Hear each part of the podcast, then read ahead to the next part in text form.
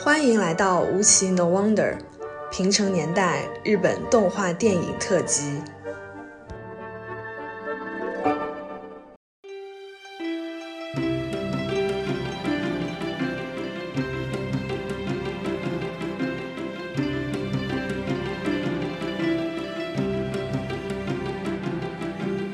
金敏的遗书当中，他基本上把丸山正雄和他的亲生父母放在同样的高度上，就觉得这两个人可能是他去世之前就最留念，也是他自己觉得可能最有亏欠的两个人。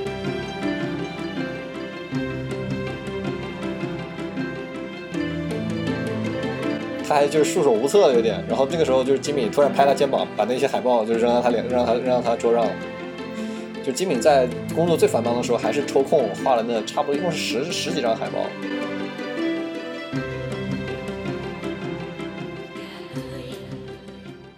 欢迎收听《无奇 No Wonder》，我是 Brad 我是大布拉，我是羊驼，啊，又到了我们录这个平成动画的时间。虽然就是前几期录下来感觉很累啊，因为我每次有时候两期节目一块儿录啊，聊的比较嗨。对，然后可能 一下聊四五个小时，然后我又剪剪的话又得剪一天，但是聊的过程还是很心情愉悦的啊。也很期待今天这一期。对，今天选择三部电影是金敏导演的《千年女优》，汤浅政明导演的《春宵苦短，前进吧少女》，以及细田守导演的《夏日大作战》。怎么说呢？这三部电影其实有一个很显而易见的共同点，那都是他们上映都在新千年。然后我就想到一个相对来说比较能吸引眼球的标题，就是《新世纪的动画大师》。当然，这个标题啊，最后也不一定用这个，只是感觉这个这个是我们本期的主题。对对对，感觉这个标题也很 比较比较吸引眼球吧。但是现在发现好像标题好像对我们节目收听量没有什么特特别直接的关系啊。我还想补充一句啊，我觉得这三部电影还有一个很明显的特点，就是他们都是女性题材电影。嗯嗯，没错，或者说都是女性作为主角的吧。对，女性视角的电影吧。OK，先说金敏。金敏她其实在一九九七年拍出的《为麻布屋》，我觉得这部电影其实就算放在所有的电影的维度，也是一部特别高水平的处女作。之后在二零零一年就凭借《千金女优》进一步在国际上赢得了一批特别死忠的观众和粉丝吧，可以说。呃然后我也觉得这三个人当中，其实金敏是最无可争议的那个大师啊。他一生给观众带来了四部电影长片、一部 TV 动画，以及大量在其他导演作品中的深度参与和这个几本漫画作品。比如我们之前聊过的回忆三部曲当中的《Memories》，对，就是他的回忆，就是金敏大量参与的。可以说，金敏参与过的作品很难找出烂片。他本人监督的四部电影，其实也都是清一色的高质量的、高水平的作品。只可惜天妒英才，其实今年金敏已经离开观众十年之久了。就如果按照他生前的节奏，我们此时可能已经看过他起码三部新作了。那不一定啊，他可能拍完《造梦机器》就没人愿意投资了。也有可能，对吧？嗯，反正他，总之他是一个刻苦的人。我可以说，他是为了制作心目中的作品，活活把自己累死的。某种程度上，肯定的。那我们先来聊一下这部《千年女优》。其实《千年女优》算是金敏作品里面看的人算是比较多的，比如说相对来说少一点的，可能是《为麻布屋》或者是《东京教父》。咱们谁来先介绍一下这部电影？它具体讲的什么故事？这部电影的剧情在金敏的作品序列当中应该算是比较好概括的。嗯其就是一个叫丽花的记者和他的摄影搭档一起去采访了一个名叫藤原千代子的女演员，然后他去采访的时候呢，递给了藤原千代子一把钥匙。这把钥匙声称是可以打开最珍贵的东西的钥匙，然后通过这把钥匙，在整个采访的过程当中，呃，丽花和藤原千代子揭开了藤原千代子应该说职业生涯的故事。或者一生的回忆？是吗？是的，当然这个故事是藤原千代子她一生一直在不断追寻的一个故事。然后她在不同的电影当中有用不同的角色，以及用她自己真实的故事和生涯来追求她所心爱的东西，就这样一个故事。对这个《千年女优》总体上的故事就还挺简单的，或者说应该说非常简单。就是从我的角度来说，这部片子它的核心就是就是画面，包括剪辑，包括作画，包括就是清敏独特的这种构图。啊，当然它的这个就是这种剧情方面的这种手法，肯定也是这个非常标志性的金敏的东西。然后他以后的这个作品都一直在用。比如说，就是金敏她通过独特的剪辑方式，把一个女演员各个阶段演的那些戏，跟老年的时期跟这个记者对谈的场景，反复的去做一个切换，做一个跳转。怎么说？最后给观众一种特别这个层层叠加的那种情绪的那种推动的作用。其实他这部电影的手法跟他一贯想要找寻或者想要塑造的一种梦境跟现实之间的模糊感也是有一定的对应关系的。在整部电影的情境过程当中，其实观众是很难分清究竟这个故事是藤原千代子她自己的故事，还是她所表演的电影的内容。当然，她作为一个女演员，她用自己一生的作品和自己的真实人生相呼应嘛，就是她的作品其实是能反映她的人生的。然后金敏导演用他自己很出色的转场，就大家很熟知的他的一些剪辑的方式，然后把人们带进这样一个模糊的现实和梦境的环境当中。其实《千年女优》里面的人物塑造就还挺就是没人味的，我觉得就是符号化都挺强的，这个是挺很很显而易见的。然后他把大量的篇章用于做这个相似蒙太奇，然后去做这个藤原千代子她的回忆。就实际上，在我看来，这部片子的氛围塑造和它的美术方面的造诣是比较强的。其实你这么一说的话，其实这部片子它整个的这个概念，其实跟那回忆三部曲中他的回忆还是挺类似，也是一个女艺术家，然后一个外来者去进入到他的这个回忆当中，对吧？而且一生的回忆，只不过那也是用一个高科技的概念，而这个就是一个简单的一个访谈的形式，然后一个掺杂了一点玄幻元素。呃，对，通过剪辑的方式去呈现不同的这个时间时间上发生的一些事情，嗯。我感觉这两位男主播是不是对于这样一个以女性视角串起的女性回忆，没有这种感同身受的体会啊？没有。你们第一次看的时候，你们觉得它是一个爱情故事吗？你们觉得他追寻的那个人，他找寻的就是那个画家，他所追寻的对画家的爱情这个一个东西吗？那肯定不是呀。他最后一句最后一句台词不是都说的很清楚了？那如果没有最后一句台词的话呢？我个人当时第一感受是肯定不是爱情故事，因为不然的话，这个爱情故事也太太封建了吧？浅显，嗯嗯，是吗？反正就是我第一次看，应该也是十几岁的时候吧，那个时候。肯定还是有被感动的，因为这个女女主啊，藤原千代子，她用一生去追寻，其实一个怎么说，她只相见了几分钟或者几天的这么一个角色。电影中其实金敏故意把这个男主的脸去隐去了，只能看到他的脸的下半部分，你都看不清他的长相。这可能也是暗示着这个女主其实经过长年累月，她的记忆已经模糊掉了，她已经记不清这个男人到底到底长什么样了。嗯，她只不过把这个人当做一个符号化的东西去去追寻。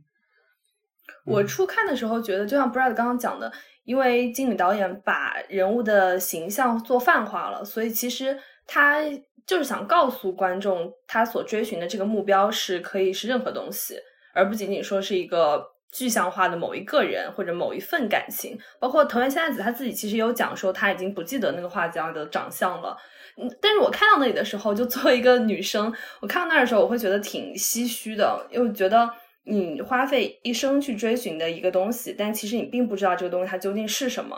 当然，我们刚刚杨头说到，就他有最后一句话，觉得他喜欢的是那个不断找寻的他自己，在这个找寻过程当中就坚持努力的他自己吧。但是我我会感觉这是藤原千代子他可能人之将死的时候，他给自己找到的一个一个锚点，他把自己一生的这个所作所为，然后他找到了一个能够自圆其说，然后能够给自己一个交代的说法。可是我会觉得，他最起码在年轻的时候，在可能那个导演追求他之前，他肯定是把这个画家当做一份爱情的。只是这件事情越走越远，就像我们可能人生当中也会坚持某些事情。你一开始的时候，你可能有一个具体的目的，可是当你做的久了之后，你会觉得可能是为坚持而坚持，或者你为了给自己一个交代而坚持。而那个东西它究竟是什么，本身已经不重要了。我觉得藤原千代子他最后自己肯定清楚，他。找的这个画家已经不在世了，或者他肯定已经找不到找不到这个人了。他自己肯定也清楚，他因为他应该是一个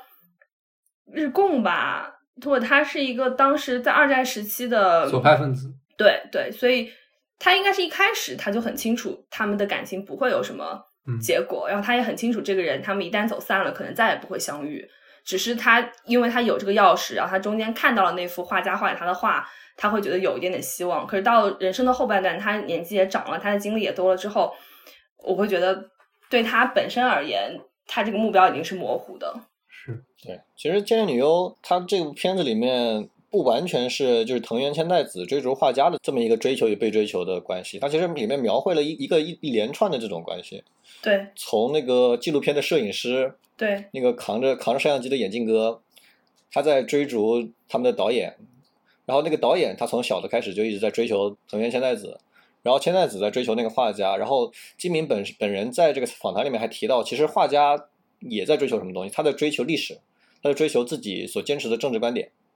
所以说，这是一整个《千年女优》是一个一连串的故事线，不单纯是一串。金敏实实际上是就是描述了这么这么多的这种追求与被被追求的这种关系线。其实除了这个女优啊，就是藤原千代子这个角色，千年这个字放在这儿，是因为这个电影里面他通过藤原千代子这个演员，他扮演了很多角色，类似把日本一个近千年的历史展现了一遍吧。它里面有剑戟篇，对吧？有有忍者。然后他也演过这个公主，公主对，然后他还拍过宇航员的宇航员，就是未来的东西，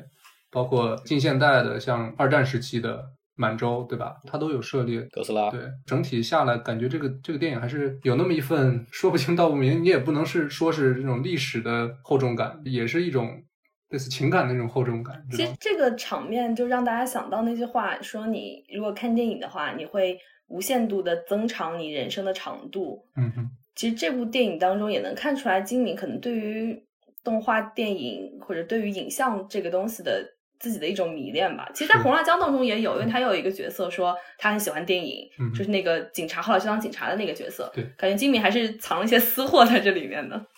是他肯定是个影迷嘛本身。然后我这里也说一下，其实藤原千代子她是有一个类似原型的嘛。有很多人说她这个很多分镜，包括藤原千代子本身的这个表情和动作都很像原节子她在一些电影里的形象，就是《东京物语》里面演两个老夫妻他去世的儿子那个寡妇的那个演员。其实原节子他最出名的作品肯定是跟小津二郎合作那几部，然后后来小津二郎在六三年去世之后，原节子也宣布息影，好像常年隐居在镰仓嗯。也是小金二郎他墓碑或者他墓地的那个城市哦，就怎么说呢？可能金敏他本身也是，假如把他带入丽花，也就是那个记者那个角色，他可能就是想表达一种他对原节子一种。迷恋或者是一种隔空的一种对话，就是他设想，如果他作为一个粉丝去找到原节子，去拿着一把钥匙开启他一生的回忆，是一种什么感觉？这又让我想到我们前几集也说过的一个不能叫论断吧，说过的一个观点，就是其实这一批动画导演，他们是受到六十年代就日本电影辉煌时期的那些导演的影响是非常深的，就像黑泽明啊、小小津二郎啊他们。就是影像，它确实是一个很永恒的东西，然后会一代一代的传承下来。吉敏他其实，在拍摄这方面，主要还是受美国电影的影响，包括欧洲电影的影响。他自己说，就是他平常的这个观影，百分之九十是欧美电影，剩下百分之十才是就是日本电影和日本动画，跟咱们现在的差不多嘛。那跟你们可能差不多了。对，因为六十年代、六七十年代之后，你像黑泽明啊，也进入这个职业生涯的晚期了。他其实差不多五年才出一部新片。就那个时候，日本年轻人他要想从影像中去汲取营养，那肯定还是大部分靠欧美的电影去。对，所以就是金敏呢，他的电影的就是表达方面，包括就是镜头啊、剪辑啊，他其实是还是有很很非常非常明显和深刻的这种欧美电影的痕迹在里面。当然，后来又反过来影响了这个欧美电影吧。是他就是最明显的一次，就是达伦阿隆诺夫斯基拍的那个《梦之安魂曲》，里边有一个对魏麻他在泡澡，相当于是像素级 copy 分镜程度的对 copy 啊。最大的致敬不是那个吗？不是《盗梦空间》致敬的红辣椒吗？还有天，还有黑天鹅。对，黑天鹅其实也很大程度上是还是对魏麻不污的那种。对，黑天鹅后来是。是被金敏本人骂了，然后最后迫不得已去买了个《威马布屋》的版权，真的 事后弥补了，亡羊补牢了一下。嗯，因为他两个女主角其实都很类似，都是一种类似精神分裂的那种状态，高压之下的那种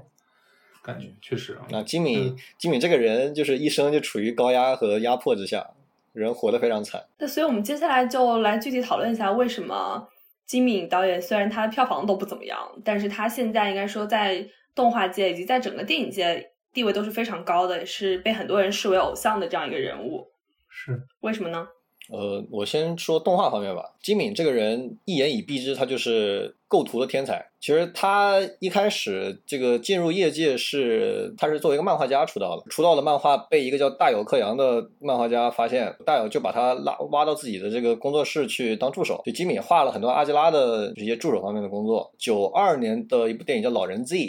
那部电影开始。呃，大有克洋是把金敏真正意义上拉到电影业界，就是动画业界去工作。对，然后金敏就是以非常高的质量完成了老人自己的背景和一部分的分镜。呃，其实，在一九九五年的这个回忆三部曲之前，金敏是真正意义上的 layout 出道了，或者是说分镜出道了。他画了部什么动画？画了一部这个《JoJo 的奇妙冒险》OVA 的其中一集，就是老版的，应该是第一版动画版的 JoJo 的那个版。嗯，那个我估计国内可能是没人看过，有包括井上俊之和小西贤一等在内的，当时已经是这个业界非常资深的原画师，看到了这个金敏的分镜之后，整个自己的这个作画观就被改变了，包括这个冲不起之。包括就是当时以 Production IG 和日升为首的这些大公司的这个内部的年轻年轻原画都在讨论金敏这个人到底是谁。但其实周周本身那版的动画其实不是特别成功啊，拍的很烂。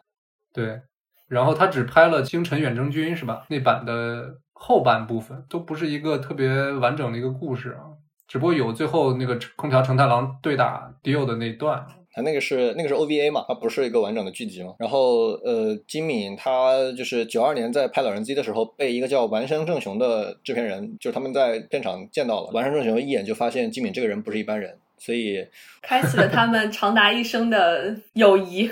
嗯，然后九七年之前应该是九六年左右吧，当时是呃 Madhouse，就是丸山正雄的这个当当老板的这个动画公司接了接了一部这个为麻布屋的这么一个企划。然后当时完山正雄就想到了金敏这个人，把金敏叫过去处女座出道是一个非常非常大胆的决定啊。所以为麻布屋它本身不是金敏的文本，对吧？对，一开始是只想拍一部 OVA 的，后来是完山正雄向资方争取到拍了一部这个小成本电影，是真正意义上的非常小的小成本，一共只有三千万日元不到的预算吧。然后为麻布屋，为麻布屋好像在日本都没有公开上映，包括井上俊之在内的很多原画师是在。就是为麻的布屋在海外出名之后，然后听到这个名声，然后跑去买的这个，当然应该还没到 DVD 吧，应该还是什么 MD 之类的时候，然后才认识到金敏。金敏好像他一生都是在，不知道到他去世的时候，他可能都是在海外的名声会比在日本本土的名声还要再响亮一些。就是在在票房，就是在观众这方面是这样，但是金敏其实拍了为麻的布屋之后，在动画业界已经是无人不知、无人不晓。用现在话说，就是没有破圈，但在圈层内已经是一个。很火热的人物了。就如果金敏找你去拍动画，会成为你的简历上的这种一个莫大的荣幸，一个亮点。OK，嗯，拍完《为妈的布屋》之后，有很多人找金敏去拍这个恐怖动画或者恐怖片。然后金敏零一年拍了一部偏文艺片的《千年女优》，拍完《千年女优》之后，又有很多人跑去找他拍文艺片。零四年拍了一部《合家欢》《东京教父》。所以这个金金敏这个人，这个这么穷酸，也是也是有点道理的感觉。我有看到一个他的生平，说，嗯，他出生的时候，然后他同病房的人就说他长得很像动画人物，然后金敏自己说这一点在他心中埋下了一个种子，让他之后去做动画，可能就有一点这种，哎，我天生就是个做动画的人，我不想受你们摆布这种感觉。金金敏在进入漫画业界之前，他实际上就是他初中。那个班级就是老师问你们小的时候，长大以后想干嘛？金敏回答是动画师。嗯，那时候肯定被老师觉得这个学生莫名其妙吧？那那个是那就是那就是不一样的呀。嗯。然后他后来大学学的是他金金敏大学还挺好的，他进了那个一个很有名的，就是美术方面的大学，叫武藏野美术大学。嗯。有很多知名校友。这个大学学的是视觉传达，对口的专业也是画广告的海报这些东西，做广告的。所以说金敏他。作为一个导演，或者作为一个 layout，他对这种这种场景的布置的这种配置的眼光，然后这种空间掌握能力，一下就一飞冲天，就根本就没有没有经历过任何的经验。就他第一部作品就是被井上俊之，就是一下就震惊到，说这个人是第一次拍电影吗？产生这样一个疑问。其实不知道这个 layouter 跟就作画监督呀，他们各个。职能这个分工是什么样的？大家可以去听我们日本平成时期动画电影系列的第一集。金敏他一直很很惨嘛，他拍《为麻的布屋》之前，他的漫画都卖的不好，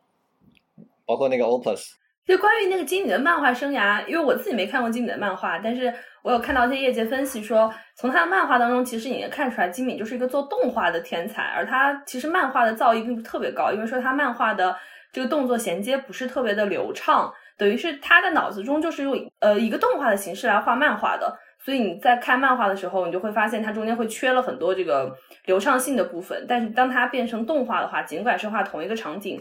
它能把这些东西填充出来，在动画载体上就不存在这样的问题。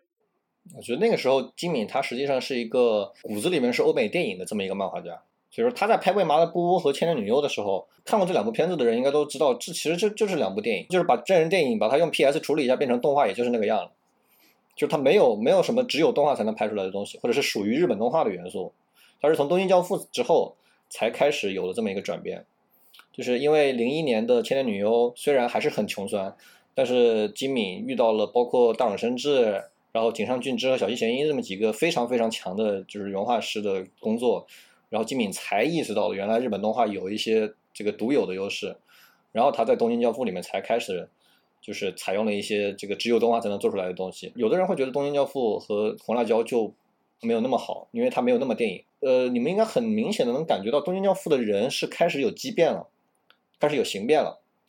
比如说那个小的女高中生，她的脸啊或者她的形态。在运动的过程中，在表达感情的过程中，它会有变化，对吧？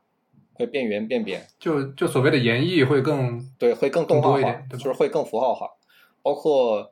比如说这个东东呃东京教父最后那个那个女生，有个长一个黑色长头发的一个一个女性，就是她的头发的这些运动，就是都非常的日本动画。金敏她实际上在零四年的东京教父才是真正在做动画电影，她之之前实际上拍的是两部电影。回到刚才那个。说法，丸山正雄这个人，就是他是 Madhouse 的老板和制片人。这个人是他跟金米联系很密切，对吧？这里就有必要起码介绍一下他手底下诞生过怎样的作品，才让他有如此高的地位。就即便你不是特别了解日本动画，但是丸山正雄这个名字，我感觉多多少少应该都听过，对吧？他以前是这个虫 Production 的员工，就是手冢治虫的那个公司员工，他是里面在做这个制作。后来这个想要拍。更理想的，想要拍自己想拍的动画，所以说出来自立门户，创立了 Madhouse。首先，他的人脉非常强，他这人性格非常好，所以说他认识业界很多的人。然后他跟其他的这种制片人和老板不一样，他基本上不是为了冲着赚钱去的，尤其是电影动画电影，他的这些动画电影全部都是找了一些他喜欢的导演，把自由权完全创作权完全给他们，他自己不对这个电影本身有任何的要求，在他的制作下。做出了很多在当时根本就不盈利的，比如说金敏的几乎所有的电影，基本上都是入不敷出的。完山正雄他这个人的理念是，就是想要拍出能让创作者和观众都觉得开心的电影。相比于其他的这个制片人，完山正雄是一个非常非常偏创作者，他很理想化，他非常偏向创作者的这么一个，对他很喜欢坑投资方，因为他面子很大，他总是能拉到钱，然后拉到钱拍出来的东西又永远都又经常赚不到赚不到钱，也所以就是完山正雄可以让金敏拍出这么多这个入不敷出的电影。包括这个探险证明在内也是，包括细田守、细田守和探险证明其实全部都是丸山正雄发掘的导演，所以丸山正雄对于日本业界的影响是就是非常深远。进入新千年以后，呃，丸山正雄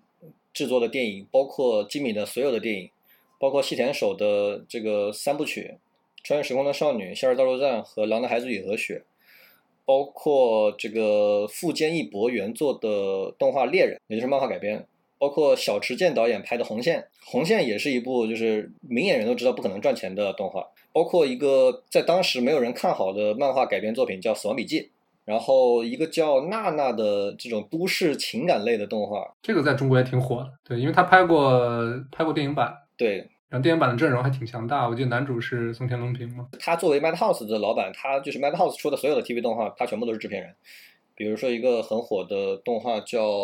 也不是很火吧，评价很高的动画叫《物怪》The Monster，是讲的是一个是一个医生的嘛？对，毕竟是在德国。嗯，对对对对，那个就他拍的这些东西，很多都是后世评价很高，也不是后世吧，就是后来评价很高，但是作为他商业上是非常不成功，有点超越时代了。就是金敏去世之后那一年，他想要帮金敏完成金敏的遗作《造梦机器》，所以他不想给 Madhouse 再增加负担了，所以就出来自立门户，退社自立门户，成立了一个动画公司叫 MAPA，就是动画全称是就是完山动画制作公司。这个公司的处女作就找了八年没有拍过动画的渡边信一郎，拍了一部叫《板道上的阿波罗》的这么一部，也是也是非常既不叫好也不太叫座的动画，只有这个渡边信一郎自己拍的很爽。还是挺叫好的吧，反正这这个动画我忘了 B 站上有没有资源，但是确实挺好看的。也就是就是渡边这个人的名字吸吸来了一定的这个热量热度。对他讲的是几个高中生玩音乐的故事，嗯，对。然后渡边新郎就搞了就爽了一把音乐嘛，对，他实际上当的是音响监督的感觉。没错。然后渡边之后和建阳子又合作了一部 TV 动画《东京残响》，嗯，也是 MAPPA 拍的，也是就是完山正雄做的，就是可以看到完山正雄的在业界的这个人脉和他的这种制作理念是嗯为业界带来了很多可遇而不可求的这种作品。嗯是他永远合作的都是最顶尖的合作者、创作者。就首先他的人脉是非常非常强，其次嗯就是因为日本的商业环境其实非常差，就不像嗯美国的导演，就是你无论如何肯定是能拉来投资的。嗯但是像金敏这样的导演都有可能会面临这个财政问题，嗯包括汤浅证明其实也是。所以说，丸山正雄这种可以不顾商业回报去为他们拉来投资，为他们找来这个制作人员这种人是非常非常难得的。嗯，所以丸山正雄被这个国内的动画人称为动画界的白求恩嘛。嗯就讲到这个，让我想起来，就在金敏的遗书当中，他基本上把完山正雄和他的亲生父母放在同样的高度上，就觉得这两个人可能是他去世之前就最留念，也是他自己觉得可能最有亏欠的两个人。然后金敏在他遗书中也提到，是完山正雄其实给了他做动画的信心。他之前觉得自己可能在艺术上并没有那么的有天分，但是完山正雄不断的给他信心，给他投资，给他机会，然后让他获得业界的肯定。等于完山正雄某种程度上可能是金敏在动画这个行业内的再生父母吧，有这种意思嗯。然后讲到盗墓造梦机器，我们都知道造梦机器现在是被永久搁置了嘛。完山正雄他自己在做这个决定的时候，他说了一句话，他说。觉得造梦机器只能是金敏的作品，我们不应该只是我为了完成作品而在其他地方进行妥协。与其这么做，不如完全放弃它。然后他最后说了一句让我觉得非常苦涩，但是非常就是感人的一句话。他说：“这是他花了好多年才得到的一个苦涩的答案。”对，就是我们能够从这样的话语当中就能感知到他们两个之间的这种关系，肯定不仅仅是商业搭档，不仅仅是一个监督和制作人的关系，他们肯定也是生活上包括人生上很好的伙伴。丸山正雄他说这个话，其实就是就是他，我我觉得他一直在骗自己，然后骗了几年，发现骗不下去了，就还是接受了这个现实。因为毕竟是金敏的遗愿，然后他当时也算是在金敏的这个病榻旁旁边答应了他，然后他最后做不成，我觉得他自己心中肯定也不是很好受吧。没错。作为一个就是日本动画的这么一个导演，就是金敏之后再没有金敏了，没有人能做得出来金敏要做的再做的东西，就牵扯到金敏的就是技术方面的这个牛的地方。丸山正雄他就是为了给造梦造梦机器拉钱，他甚至自己亲自去韩国和北京和美国，就是跑过很多这种这个这种论坛或者是说影展，去亲自去拉投资。就见投资人呗。对，然后他之前还亲自去北京游说，然后但是一直都不太成功。首先也没钱，其次也没人。就像金敏自己讲的，就是《造梦机器》这个作品，它终究是金敏的作品，只有他自己知道怎么搞，知道怎么做。其实他去世了之后，这个作品就像失去了子宫，它再也生不出来了，它就不存在这个出生的土壤了。就钱本身也不傻嘛，他知道金敏不在了，可能这个东西，即便你投钱做出来了，也不会获得像在金敏手中诞生那同样的效果。从《千年女优》开始，就是投金敏的这些资本，他们都知道赚不到钱，他们想要的是呃拿奖。名声，嗯嗯，就《千年女优》和《东京教父》和《红辣椒》，他们的投资方的要求都是希望能去往这个电影展那边去去走这条路线，嗯走走拿奖的路线。红辣椒当时不是去了，我记得柏林还是威尼斯了。嗯其实说白了，日本动画电影它去入围这个欧洲三大电影节，其实你一个手指头都能都能数出来，无非就是宫崎骏，然后押井守、金敏这几个人去过。然后细田守的那个未来的未来，其实去戛纳展映了，应该没有入围主竞赛单元，嗯，去戛纳做了个首映，相当于。呃，说金敏这个导演，他作为一个演出家，他的水平到底强在哪儿？就你们有考虑过这个问题吗？我自己比较深的体会是，我觉得他一个是像你刚刚讲的，我觉得他能够处理不同题材的电影。就他每一部电影，虽然它有很强的风格化，但他其实要表达的内涵当然有联系，但是其实差距还是挺大的。就说明他的整体的创作思路是非常开阔的，然后他能力很强，他才能够处理就不同的题材。那第二个是，他无疑是一个非常非常有创造力的导演，而他可以把他的创造力就实质性的体现在他的作品当中。就很多人他会想，但是可能讲不好故事，处理不好画面；有些人他可能只能处理画面，他技术上很强，但是他其他地方做的不好。我觉得金敏就是能够在这两者之间做好做很好的平衡的，两个方向都做得非常的出色。对，这是金敏最强的一个地方之一，就是他的，呃，他的演出的强强的地方在于，他可以很非常非常清楚的表达自己的想法，通过镜头，他从从美国电影、从日本动画汲取的这种养分，加上他自己的天赋和画漫画时期的这种经验，造成的一个结果，这是其这是其中之一。第二是金敏，他作为一个学美术出身的，然后作为画过漫画的一个人，他的构图能力非常非常强。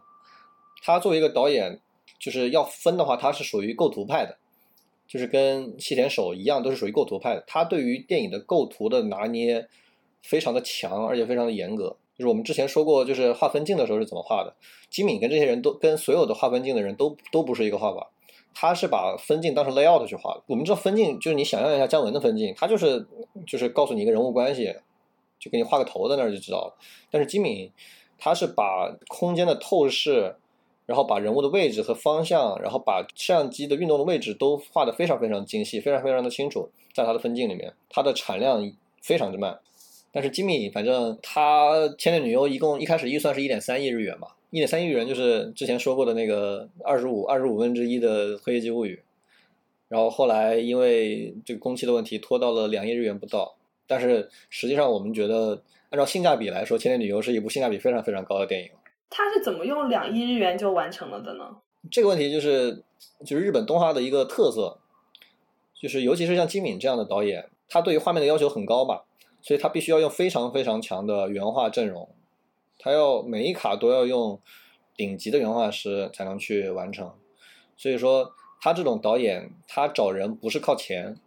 而是靠就是自己的名声、个人魅力。对，而且要用故事去打动原画师。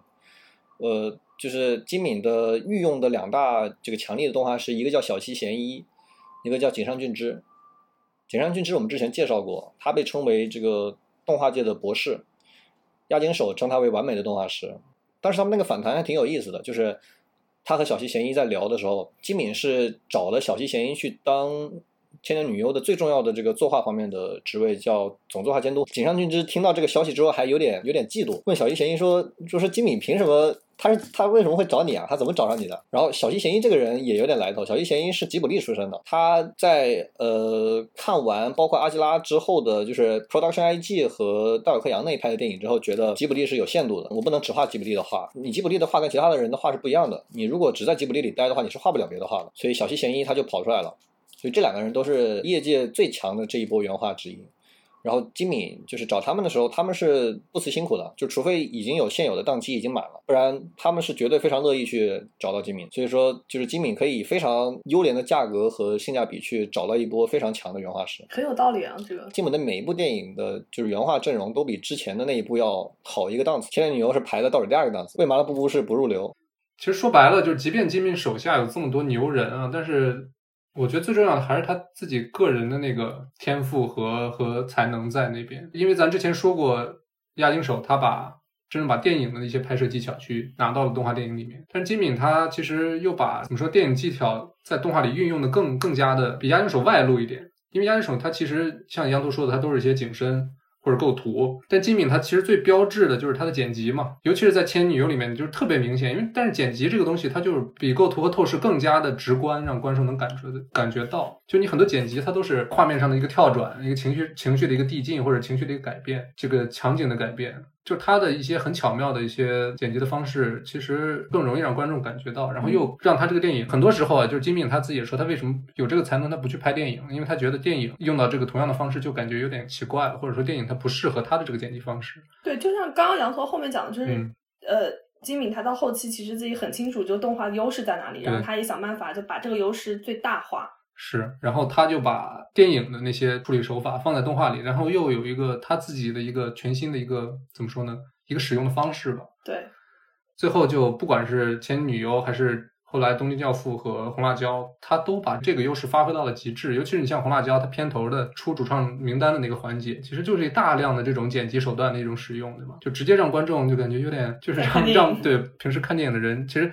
我们看电影看多了也知道，其实像红辣椒那种，或者像前女友这种剪辑手法，在电影里其实不合适的，对，或者是是不不好实现的。对，所以在录这期节目之前，羊驼问我们俩有没有像金敏这样就很非常非常善于剪辑，然后转场用的这种出神入化电影导演。我们俩确实也没想起来有什么样的人。对，其实这个本质上其实它是电影的手法，就是剪辑方式，但是又。不适合剪辑，只适合出现在动画里。大家如果想到有什么这样的电影导演的话，可以在评论中告诉我们。对就是因为整个《千年女优》它的就是剪辑方面的核心就是相似相似蒙太奇转场嘛，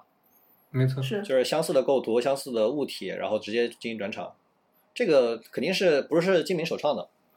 但是好莱坞应该是有很多导演和这个剪辑师是受到了金敏的影响，反过来就是开始去重视这种剪辑方法，就是蒙太奇的手段。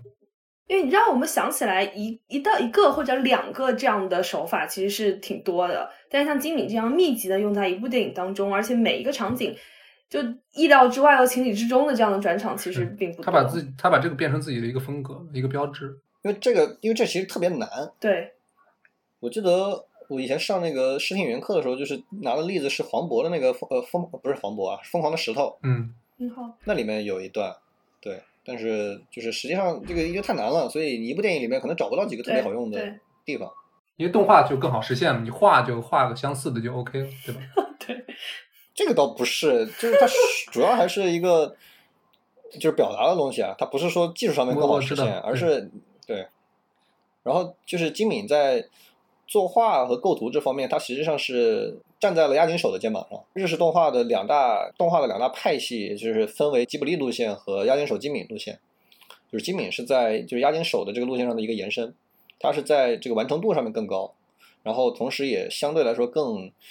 呃，就是更偏商业化一些，更丰富一些，承接了押井守的这种把透视、景深和景别引入了动画电影。就是金敏，他对于就是景深的使用是非常到位的。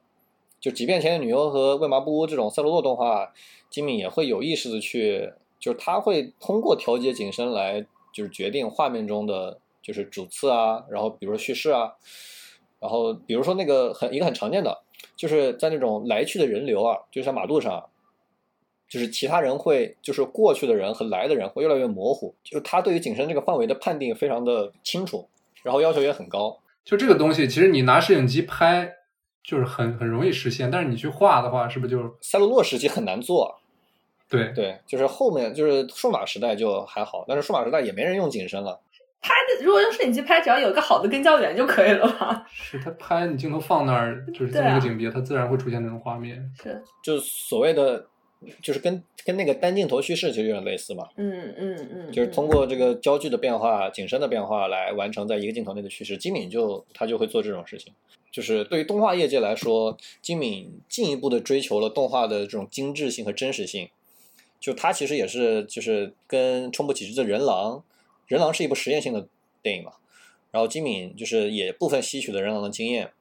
当然不仅是他了。就是包括井上俊之这种，就是参与过人狼制作的这些原画师，他们也会就是运用自己的经验，更好的放在《千年女优》上。所以整整体金敏的这种对于物体、对于镜头这种精确的把控，代表了在当时代表了日本动画的一个全新的行进的方向。就我们说，为什么金敏的构图这么的精细？这个本质是一个信息量的问题。动画在制作过程中，从分镜到 layout 再到原画，然后加上背景。它的信息量是逐级递增的，所以说一般来说，如果说导演只画分镜的话，它的信息量只能控制到就是分镜这一档，后面的信息量的增加，它只能 say yes or no，而不能做出就是本质上的决定。比如说押井守，他押他也是一个对构图要求非常高的一个导演，他是怎么控制的呢？他是把分镜画完之后，比如说画一个长方形在分镜上，然后说我要一辆车，然后制作和原画就会去找车的资料，找原型。然后把这辆车画出来，然后给押金手看，押金手说这个车 yes or no，然后他对于这个构图的控制在于他会说很多次 no，直到这个车达到他心中的这个形状和透视，他才会说 yes，这就是押金手对于构图的控制。然后金敏他是怎么控制的呢？他是直接在分镜上把这辆车给你画出来，除了物体以外，他还会画背景，就是关键的场景，他会把背景都画出来。体现在《千年女优》里面，就是女主人公在雪里面跑，有一个雪的那个背景的空镜头是他画的，他亲自画的。然后，呃，千代子在那个导演的房间里面发现那个钥匙的那一个背景，也是呃金敏自己画的。然后，包括这个战国时代的那一部剧的那个战国的那个背景，也是他自己画的。就在关键场合，包括那个呃红辣椒一个非常有名的一幕，就是女主人公这个看车窗。然后车窗上有一个有那个雨滴滴下来，然后分成两条，暗示这个现实会分成两条线那一个分镜，金敏基本上相当于把原画直接画出来了。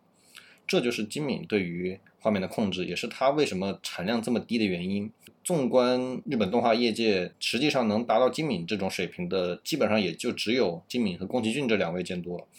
所以说，他们两个对于画面的这种控制，是他们自己做原画的实力，就是他们的画力之强，和他们对于就是自己脑中的这种信息量的变现的这种能力，导致了他们两个的构图的精确。就是在他们之前，动画是很随意的。比如说，在在宫崎骏之前，动画就没有透视的，他实际上是凭凭借经验在动画里面用到了透视。押井守是真正的把它理论化了、系统化了，导让每个人都会画透视了。然后金敏是把电影的这些表现手法、电影的这些拍摄的技巧转化到了动画中，它让动画的精度大大的提高。所以说，它代表了就是日本动画这种精细化、就是完美化的这么一个方向。但是可惜的是，金敏之后就这个方向就彻底断了。没错，我就是我刚才想说，就是他虽然把动画拔到了一个这样的高度，但是其实后来也很难有其他的作品再次摸到那个高度了。对，所以说为什么就是我们说到对日本动画影响最深的三个导三个人里面没有金敏，因为金敏他没有留下一个可以让后人借鉴的这么一套东西。他还是个艺术家型的人，我不能说是。呃，孤胆英雄式的吧，但他绝对是一个，他可能对工业的想法，他对体系的想法，对于甚至可能对他工作室或者他身边人的这种构团队构建的想法没有那么多，他可能更关注于自己，更关注于自己的作品。对，他就没有发明出新的东西，他只是把质量提高到了一个很高的地步。所以说，就是他对业界的影响是什么什么样的影响呢？就是他是留他的每部电影都有分镜，就是官方出版那种分镜集。所有的动画人，就是包括原画师，包括演出，就是两大方向的这种从业人员，你只要是就是有理想的，肯定都会买的。包括你要是想你喜欢电影的，你你想去拍电影的，你也可以买来看，觉得完全 OK 的。对，《千女优》肯定是可以的，《千女优》的分镜。反正我这个两百零一到两百一十一卡这十卡是看了好多遍的，还可以看就是金敏在分镜的，就是右侧的说明那一栏，他对于这个 camera work 就是运镜的这种要求细致到一个很高的程度，就是他的左膀右臂嘛，就是井上俊之和小西贤一他们在采访的时候说，就是金敏的这这条道已经已经没有了，已经被断绝了。当然，就是我们都知道金敏他逝世的那年只有四十七岁，就我们也。可以想象，他可能是来不及对自己的这些经验和他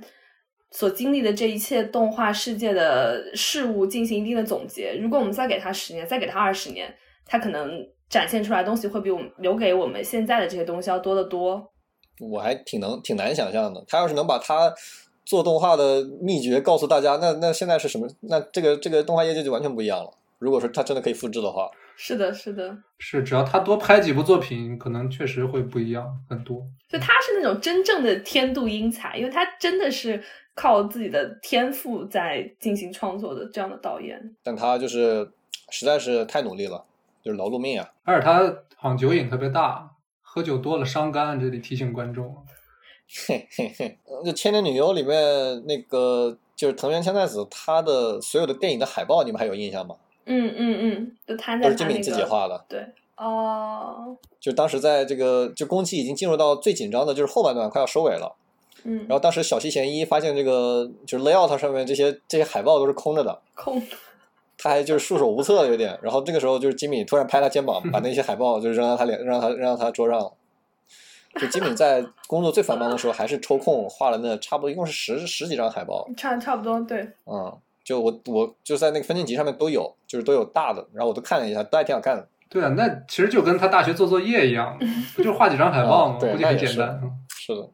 就都很有时代，就时代气息啊。是它每符合每个片子它的那个片片子类型和内容。我觉得金敏他当然他在技术上很强，他在作画上有很多突破，但是他同时其实在内容把握上他也做得很好。当然，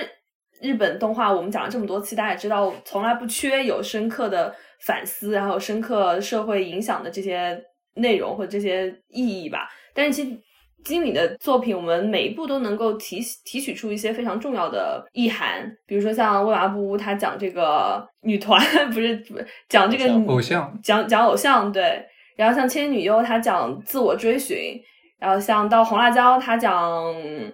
其实讲一个就麻木的大众，然后讲梦境跟虚幻的这种界限，讲人们应该苏醒，讲这个社会的整个大环境的状态，这个在他那个整个游行队伍当中有很强的体现嘛。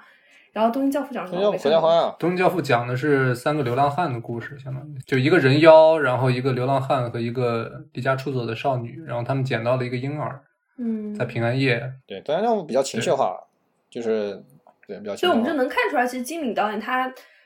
我会觉得看他的访谈，包括看他的遗书，你会觉得他其实是一个对生活体悟性非常强的一个人。对，就我觉得他是一个在生活上。可能会有很细致的观察，他会有很多的反思，然后他会把这些东西都提炼出来，然后在他作品当中反映出来。就他是一个，我会觉得，你尽管他逝世已经十年了，然后他生活的时代可能跟我们也相距比较远，但是会觉得他其实整个人是非常非常立体的。不像有一些导演，你即便说觉得他的作品很好，其实对他这个人没有什么很强的印象。但是我感觉金敏，我能够很明显的想象出来，就在这个画面背后，他是一个什么样的人，就是一个非常。就非常有趣，然后也会给观众带来很深印象的这样一个监督。对我刚才说的金敏的，就是厉害之处是他作为一个演出家的厉害之处，但是他其实，嗯，作为一个导演，他的特点是他在于对于剧本和对于演出这两大方向的实力都非常强。对对对对，所以说他达到了，就我是觉得他剧本水平比宫崎骏还强。是这样的，所以说我觉得就是这是他作为一个动画导演的最强的能力嘛，就是他两边平衡都非常好。是他其实是个作者型的导演。是的，嗯，就除了《为麻布屋》，其实后面那三部都是他自己编剧的嘛。嗯，虽然《红辣椒》它可能有那个原著在，但是其实原著也是当时一出就是那种可能最最难影像化的一本对科幻小说嘛。但是金敏做到了，虽然他还有搭档嘛，当然。对，《红辣椒》原著是叫松井康龙啊。同时，也是穿越时空穿越时空的少女，对，他就是一个著名反华科幻作家，但是他就小说都还卖的挺好的，然后有很多就是动画动画界的人士都很喜欢。所以红辣椒就是拍完之后，呃，松井康龙觉得红辣椒拍的比他写的还要好，那那不是废话吗？那肯定的呀。就大家都知道文字，但是很多人都觉得这种你文字你随便写嘛，你写的没什么逻辑点，写的没什么画面感或者写的特别飞，其实跟现实差距很大也是可以的，但是。呃，金敏不仅把他的文字落到画面上了，而且做的比他文字还要好，这确实是一件很难的事情啊。而且我们也知道，就是很多改编不是最后都跟原著闹掰了嘛，你就得到原著这么大的肯定的，其实也挺难的。那那因为金敏比他强呀。嗯，要是要是让诺兰改编我写的小说，那我肯定说他夸的说他拍的好呀。就是一般好的电影其实都是就是说三流原著，然后一流电影。藤井康隆他本身的那个原著已经算是高质量了，但是金敏又在这个程度上完成了一部就是高度上更高的一个对电影的一个呈现，一个影像化的呈现嘛，嗯，很难，很少。就是一般来说，作为一个人嘛，你的精力总是有限的，你的技能点总是有限的嘛，所以比如说做动画，你要不就是演出那方面，就是画面方面很强，嗯，典型的就是就是像押金手啊、宫崎骏这种，嗯，就是就是画画出身的，或者是对。对于作画有很很深了解的，然后要不然你就是偏剧情方面，你剧本非常好，然后你的作画就放任放任你的手下发挥，典型的就是渡边信一郎，对吧？然后金敏就是取取两者之所长，然后合在一起，就是金敏这么一个人。其实我们拿的这个标准去放到电影行业，编剧剧作能力又很强那，然后导演能力又很强，作作品也都很强的导演，其实你两两只手也能数过来了。我觉得，你像我们之前说过的 PTA，其实他就是算是一个对。这样的就是复合性人才吧，算是嗯。但虽然他的电影也不是特别卖座，但是他的剧作能力，包括影像化的水平也很高。其实从小就特别喜欢这种所谓的作者型导演吧。就是如果你去看一个导演，他既有特别好的影像化风格，然后又他自己的文本功力又很好，比如说他自我的这个表达又很到位的话，那你为什么不看这种导演，对吧？就我们还是比较偏向于喜欢这种就艺术家风格的导演。而不是那种工匠型的，或者说很符合商业潮流的这样的导演。但是又说回诺兰了，他自己又是每次都编剧，但是他自己的影像化风格呢，怎么说也也挺强的。但是他的这个文本功力确实还是有有点差距的。当然，因为金敏同样就他在巅峰期就逝世了，我们不知道再给他几年的时间，他会发展成什么样。他是会走高还是会走低？对对，就是说你要。作者型导演，你始终要保持在自己的创作巅峰，每一部作品都要保证它的质量也是一件非常难的事情。其实一个出色的导演，或者你在这个行业中打拼很多年，你有一部或者两部为人称道的作品，这是可能不是一件挑战性特别大的事情。但是如果每一部都能够令人有所说头，都能够被人反复观看的话，而且经得起大家的审查，这样的人就非常少了。嗯，然后金敏就是这样的人，是的，但是作品也太少。都看不够是吗？那这这不可能三角啊，是要拍的好，要拍的多。那就太难了，凤毛麟角，凤毛麟角。嗯或者说这种人根本就没有，说实话，说实话，所这种人以有信条看，凑合着乐吧。对。OK，感谢收听本期无情的 Wonder，我是 Brad。我是大布拉，我是羊驼。我们下期再见。